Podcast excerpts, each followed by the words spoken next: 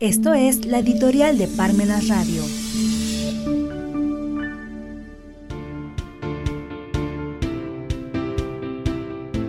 Una consulta que viola el pacto de San José. Hay que aprender a resistir, ni a irse ni a quedarse, a resistir,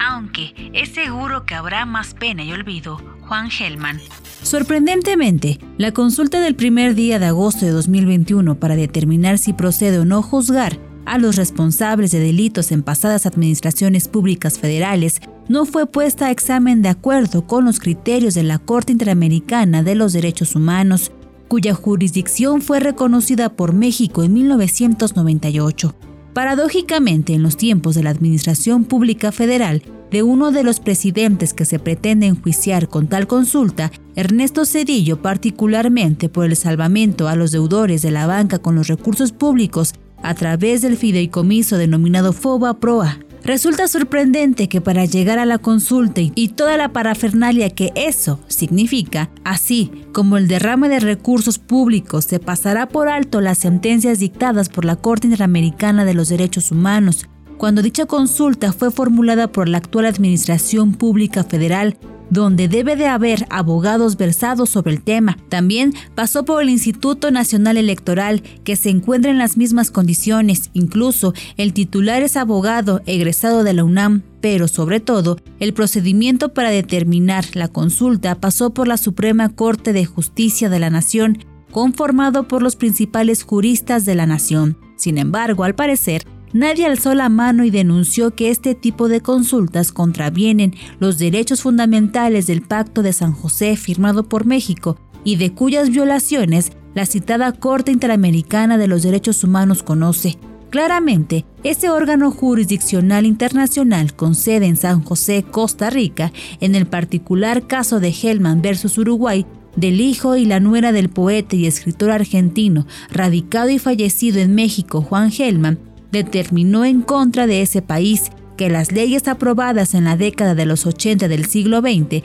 que determinan amnistías a los responsables de violaciones graves a los derechos humanos, resultan contrarias a los derechos fundamentales, a pesar de que la ley de caducidad uruguaya haya pasado por dos consultas populares para que se aprobara esa amnistía a los responsables de violaciones graves a derechos humanos, como fueron las desapariciones de personas, desplazamientos, homicidios, penas de muerte extrajudiciales, apropiación de menores. Es decir, no debe quedar en manos de una consulta popular, por más democrática que sea la decisión, el juicio a los responsables de violaciones graves a derechos humanos, pues el derecho al acceso a la administración de justicia y de conocer la verdad son de las víctimas y sus familiares. Por tanto, no pueden quedar a decisiones populares tal como lo determinó la Corte Interamericana, en ese caso tan emblemático el cual, por demás, si México ha aceptado la jurisdicción de la Corte, resulta obligatorio, por lo menos debería ser tenido en consideración, sobre todo por el papel que está tomando en México con esa consulta a nivel mundial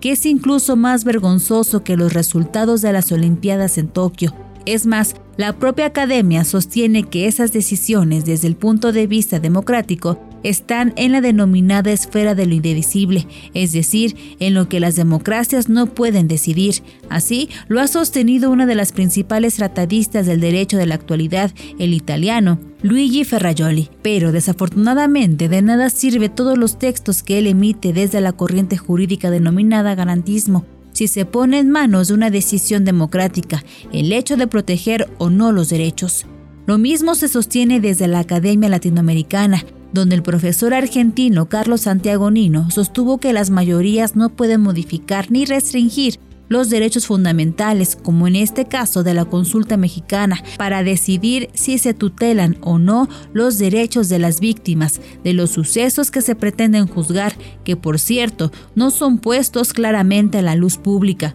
En fin, lo que sucederá con la consulta mexicana del mes de agosto de 2021 es que cualquier resultado que llegue a darse tarde o temprano llegará a la Corte Interamericana de los Derechos Humanos para simplemente poner en evidencia el papelón que está teniendo en México, tan lejos del derecho y tan cerca de la política mediática.